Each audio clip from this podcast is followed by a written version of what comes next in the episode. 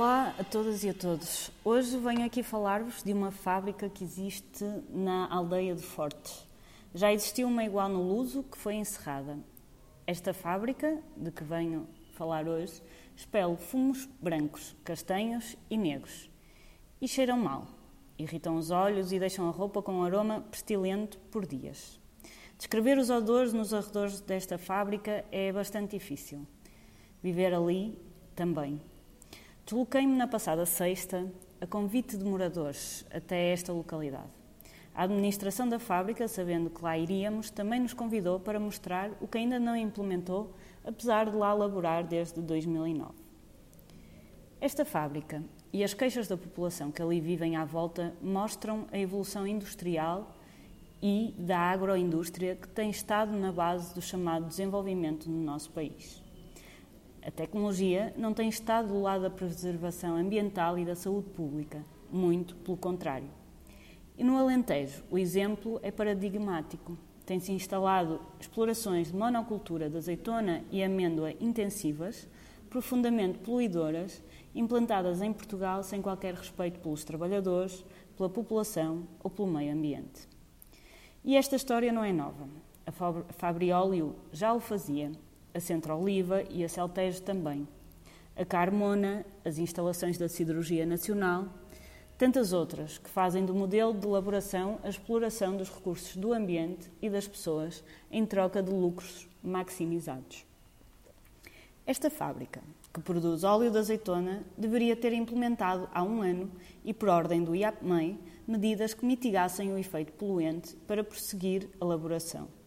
Desde logo, melhoria nas chaminés, um armazém para colocar os pós dos resíduos que utilizam para a sua elaboração e mecanismos de transporte desses mesmos pós de forma selada e isolada do meio ambiente.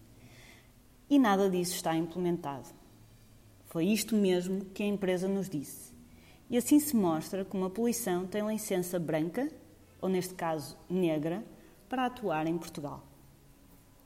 Apesar do otimismo do Ministro do Ambiente relativamente à poluição, o dia a dia mostra-nos que Portugal tem um gra grave problema de poluição atmosférica, hídrica e dos solos, advinda da agropecuária e da indústria.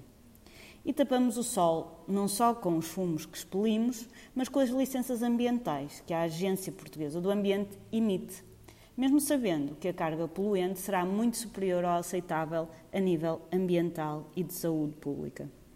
Já o vimos no Rio Tejo. Estamos a ver recentemente no caso da licença ENI Galp para a prospecção de petróleo e também o vemos na prorrogação da licença ambiental da Carmona em Setúbal, entre outras. Todas estas ações tiveram e têm tido o aval da Agência Portuguesa do Ambiente. E isto não é uma questão de incompetência. É deliberado e faz parte da política nacional para o ambiente ao longo de vários governos. Portugal é um offshore das políticas ambientais e só Portugal perde com isso. Perde em saúde pública, qualidade de vida e em recursos naturais próprios e biodiversidade. Mas não existem só más notícias. Naquilo que o Ministério e a Agência Portuguesa do Ambiente falham redondamente, a população e os ativistas ambientalistas alertam. Portugal tem de cumprir com a legislação ambiental e ir mais além no que tem. Tem de haver mais fiscalização e tem de se penalizar os poluidores. Aqui não pode estar tudo à venda, muito menos o ambiente e a saúde. Até para a semana.